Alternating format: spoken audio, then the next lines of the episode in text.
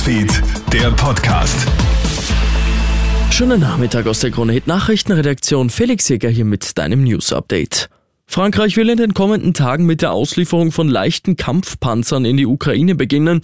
Die Ausbildung der ukrainischen Soldaten an den AMX-10 Panzern steht demnach kurz vor dem Abschluss. Wie viele Panzer Frankreich liefert, dazu will man keine Angaben machen. Eine Lieferung von schweren Kampfpanzern hat Frankreich ja anders als Deutschland bisher nicht zugesagt.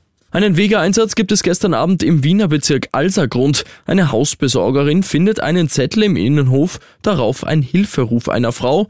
Die gibt an, in ihrer Wohnung von ihrem psychisch kranken Sohn eingesperrt worden zu sein. Beamten der Weger stürmen wenig später die Wohnung. In der hat tatsächlich ein 28-Jähriger seine Mutter gefangen gehalten. Offenbar hatte er seine Mutter auch mit brennbarer Flüssigkeit überschüttet und gedroht, sie anzuzünden. Der psychisch kranke Mann ist aktuell im Polizeigewahrsam.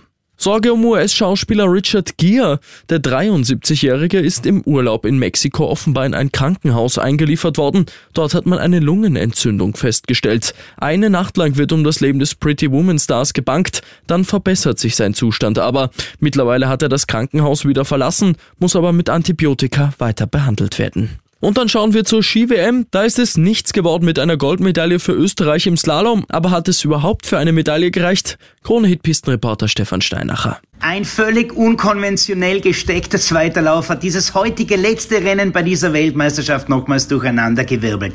Henrik Christoffersen fährt von Rang 16 nach vorne auf den Weltmeistertitel. AJ Chines holt sich als erster Grieche im Wintersport überhaupt eine Medaille und Alex Vinazza aus Italien gewinnt Bronze. Ja, und wo ist Manuel Feller? Der führte ja nach dem ersten Durchgang und ist auf Rang 7 zurückgefallen. Somit bester Österreicher wieder einmal Marco Schwarz als Sechster, aber keine Medaille Medaille für Österreich heute beim letzten Rennen und damit auch keine Goldmedaille für Österreich bei diesen Weltmeisterschaften. Danke dir, Stefan, und ich wünsche dir noch einen schönen Abend.